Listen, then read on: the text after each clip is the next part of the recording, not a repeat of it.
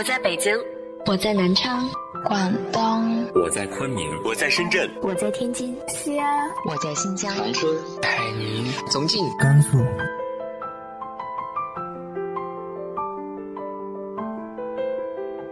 这里是 FM 幺八零八四，昨天的你的现在的未来，我是主播背着吉他的蝙蝠女侠。无论你在哪儿，这里都有我的温暖等你。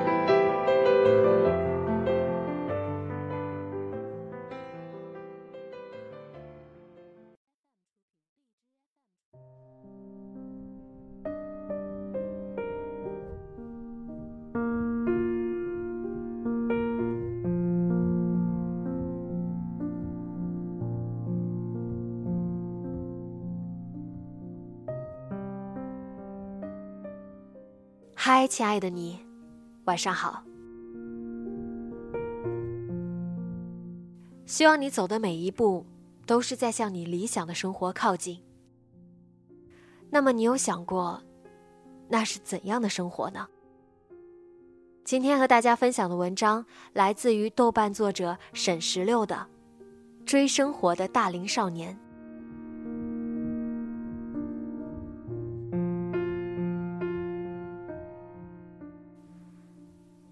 年少时追风逐日，纵情欢歌。长大些才明白，原来这一生最重要的事情，是能追到自己真正想要的生活。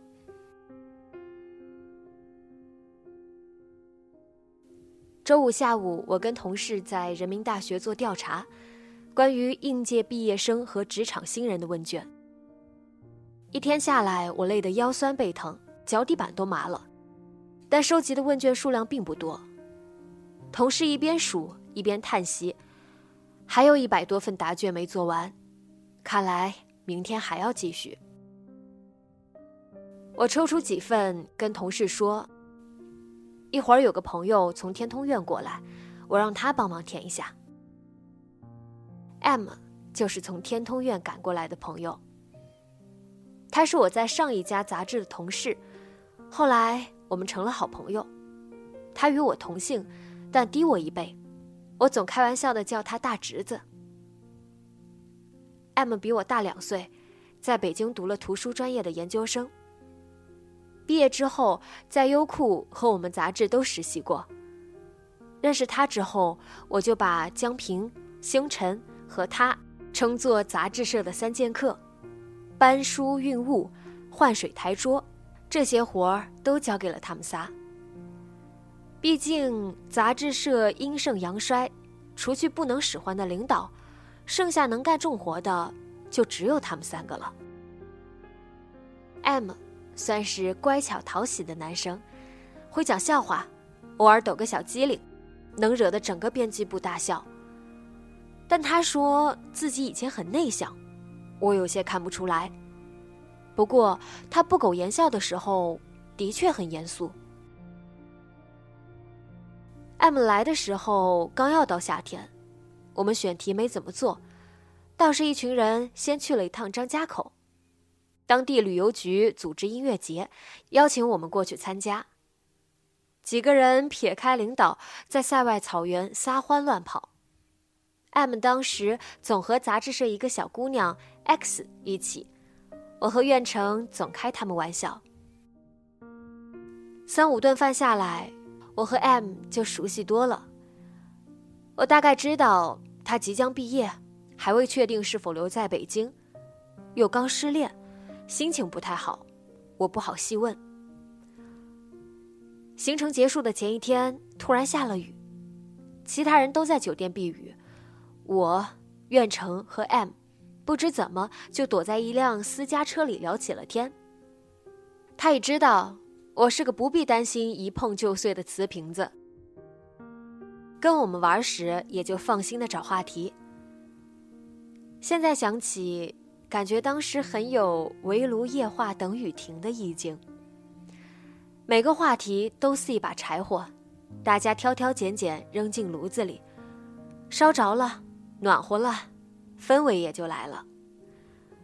我早已忘记了当时聊天的具体内容，多半是关于理想和青春的吧。但我觉得，M 是我族类，也就渐渐沟通多了起来。我也大概知道，虽然比我大两岁的 M，其实和许多人一样，此时的他只是隐约知道自己要追逐什么样的生活。但在大雾未散之前，只能模糊的找寻着。前路迷茫，可我们也只能尽力奔赴。从张家口回来没多久，总编让 M 写一篇各地园博会的文章，大意是说每个城市都有不同主题的园博会，各自特色是什么，如何如何值得大家去赏玩。总编对稿子本身就很挑剔。这稿子又很难写的有趣，所以最终定稿的时候，这篇被 pass 了。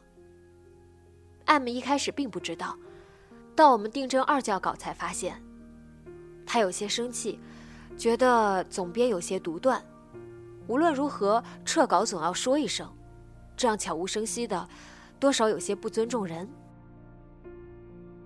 其实，M 写稿很好。他哈尼梯田的稿子就在杂志头篇，只是园博会的选题太硬，巧妇难为无米之炊罢了。但这件事到底闹得 M 不开心了。夏天突然的来了，北京城闷热的像一个巨大的桑拿间，所有人汗流浃背，却没处纳凉。我们几个人躲在办公室里，偶尔浇浇花，写写稿。日子还算舒心。有天中午吃完午饭，M 突然说他要辞职。他研究生已经毕业，家里人很想让他回家找工作。他思来想去，还是决定暂时回去，因为现在的他还没有找到想要的生活。说起来，当时。我们都没有真正的告别，但一晃已经半年没见。这期间，M 报名考了电视台，从几千人中抢出一个饭碗来，然后开始了记者之路。我和 M 常在微博私信里聊天，大概是讲编辑部四散天涯的故事，在闲聊一些自己的近况。他说自己现在的工作很忙，每周单休，平时七点就起床，洗漱完了就跑去电视台，一有热线进来，核实之后就得扛着二十斤重的摄像机去现场。他的镜头里记录着大喜大悲、生死别离。原本觉得应该是小概率的事件，开始层出不穷的发生。M 觉得内心很累。人呐，心一累就静不下来了吧。M 那段时间很少读书，他晚上剪完片子就到了七八点，胡乱吃个晚饭就回到租的房子里看综艺节目，像木偶一样跟着观众傻笑，跟着进度条结束，然后一天就这么仓促而没有实际收获的结束了。他在私信里说：“这样每一天都过得很消耗精力。这样持续下去，总有一天会消耗掉自己。”我不知道该如何劝他，只说：“也许刚开始需要适应节奏，过一段时间就好了。”这话也不知道他听进去多少。我自己这边又出了问题。今年一月份，我打算辞职，便乘火车去找他聊天。因为我知道，严肃时候的 M 总是能把世界看得清清楚楚，并能一针见血地讲出要害。到了站，M 接了我，之后他带我去吃饭，听我叙述完打算辞职的前因后果，他讲了打消我继续坚持的理由。如他分析。其实我继续坚持，不过是壮士断腕，徒增悲壮罢了。坚持，是在坚持理想。但坚持不能存活。我不是看不透，而是不想看透。也许世人都这样吧，很多时候是执念抹杀智商。毕竟，谁都不是愚笨的人。菜上的差不多，我们开始聊些别的。他不知怎么就冒出一句：“理想是过更有意义的生活。”我问：“你现在过的生活有意义吗？”他笑，然后开始给我讲故事。前段时间，M 采访一个新闻，关于在黄河殉情的人。这对恋人生活中遇到了难事，一时想不清楚，双双决定跳河。黄河湍急，两人趁夜跳入其中，河水汹涌，一时将男人冲到岸边的木桩上。他突然惊醒，不想死了，又急忙去拉身边的女人，但女人被黄河水越冲越远。他失声痛哭，爬上岸报了警。等警察捞上来女人，女人早已经面色灰白，身体泡得浮肿。M 扛着摄像机，看了看痛哭的男人，又看看已经死去的女人。他实在不知道该怎么报道，最终也没拍成。又有一次，M 还在办公室跟同事聊天。就接到一个热线，说有人为了年底要工资跳楼。M 赶到现场，抬头就看到一个六七十岁的大爷正站在一座居民楼上，大声吆喝着找单位要工资，不发工资就跳下来。当他还在揣测大爷是在虚张声势，并不会真正跳楼的时候，只听周围人一声尖叫。然后耳边又扑通一响，他仿佛能感受到鲜血飞溅，脑中嗡的一声，眼前突然黑了。直到同事摇他，他才回过神来。M 慌忙抬起摄像机要录，内心却在嘶喊：“不能拍，不能拍！”他刚拍了几个现场的镜头，交代了一下周围环境，又跟同事采访了一下围观群众。了解事情起因，还没怎么继续，死者儿子就赶到了现场。男人三十多岁，眼圈通红，身上的衣服上还有血迹。他看到有记者，大步走过来就问：“你们拍什么了？有什么好拍的？”M 朝后退了几步，他同事刚解释几句。男人捡起旁边的砖头，利落的跨了几步就要过来砸人。M 扛着摄像机撒腿就跑。男人扬起砖头，鼓足了劲儿扔出去，砰的一声，砸在马路上，磕出一个坑。这新闻到底是播了，但 M 内心备受煎熬。他知道。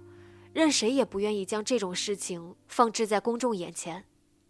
他理解死者家属，领导却说：“我们需要新闻，需要博人眼球的新闻，不然你让大家都喝西北风啊！”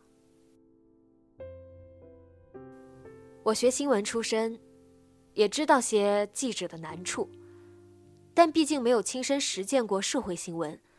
总不能理解他纠结烦乱的心情。M 那些原本以为能够实现的新闻理想，都在老人前辈的拍打中变得虚无起来。他们说：“这个可以拍，那个不能拍，你拍了干什么？又没有什么实际用处，收视率不会因为这些增多一丁点儿。”再后来，M 调节了很久，渐渐把最开始的镜头收了收。他知道自己无力改变别人，那就只做好自己的事儿。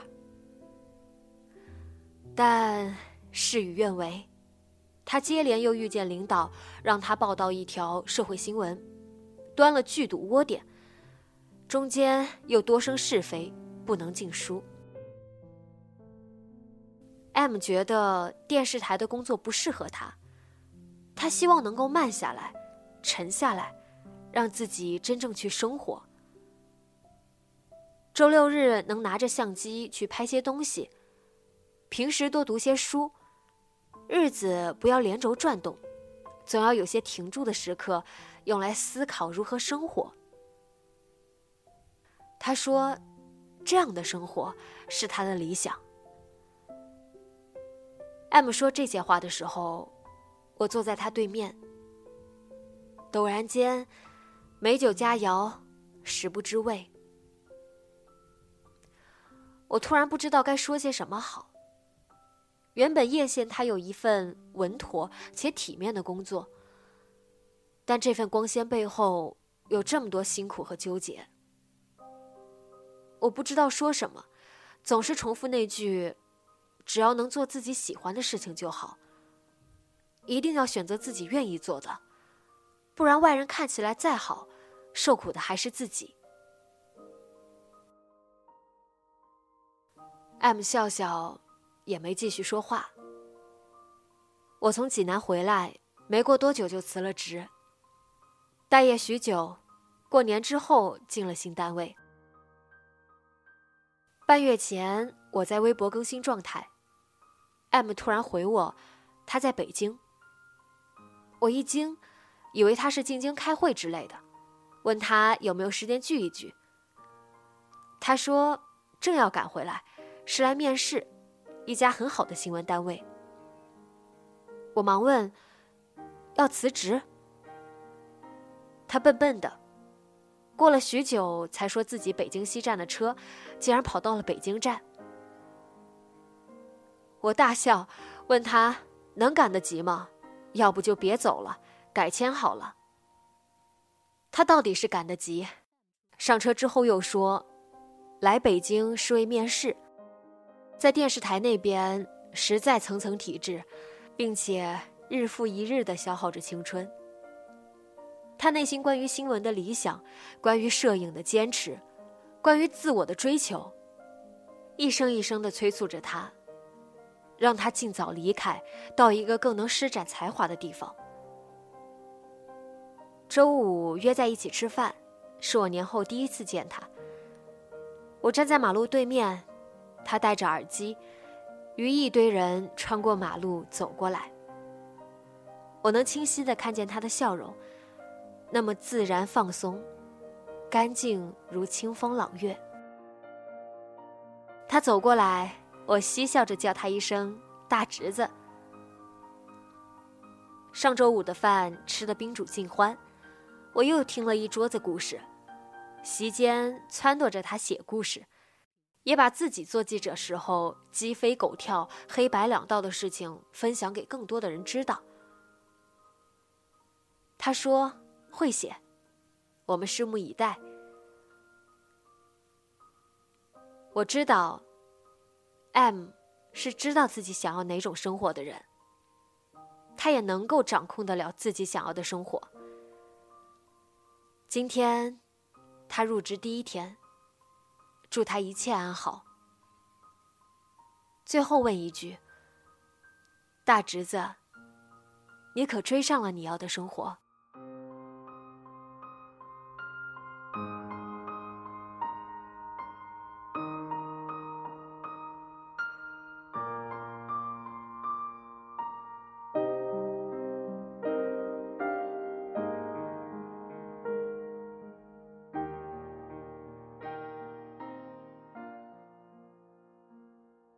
你有没有静下来想过，到底怎样的生活才是你真正想要的？